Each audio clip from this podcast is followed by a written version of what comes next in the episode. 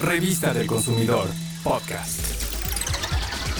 Con el tiempo, los hábitos se afianzan y nos acostumbramos a comprar siempre en el mismo lugar, las mismas cosas y comúnmente lo que vemos en la publicidad, en el cine e internet. Hablando de frutas y verduras, buscamos los que se ven perfectos en tamaño y color. Los queremos tal como nos los presentan en los anuncios de utensilios de cocina, videos, revistas, libros de recetas y hasta en los cuentos de hadas.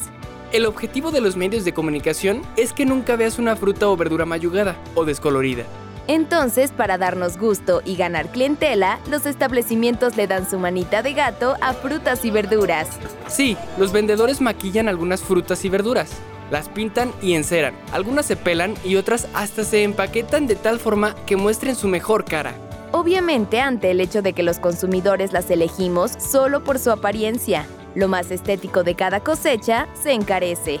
Además, los vendedores incluyen en el precio el trabajo de embellecer, exhibir y empacar los productos. Por todo esto nos conviene saber que en el comercio de frutas y verduras se consideran tres factores para determinar su calidad y precio.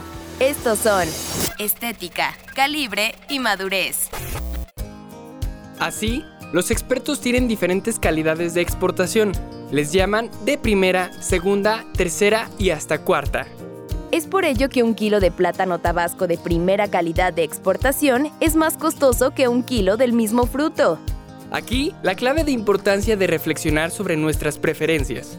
Para los nutriólogos, la apariencia y el precio no son sinónimo de calidad, mucho menos de propiedades alimenticias.